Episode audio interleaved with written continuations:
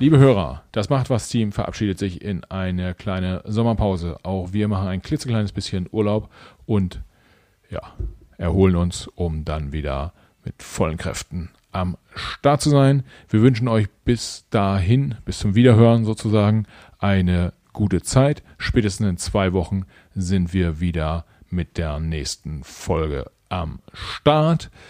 Wir haben den einen oder anderen Gast in der Pipeline, also wenn sich spontan äh, die Möglichkeit auf ein cooles Interview ergibt, dann werden wir auch zwischendurch nochmal was veröffentlichen. Ansonsten hören wir uns in zwei Wochen. Habt eine gute Zeit. Bis dahin. Ciao.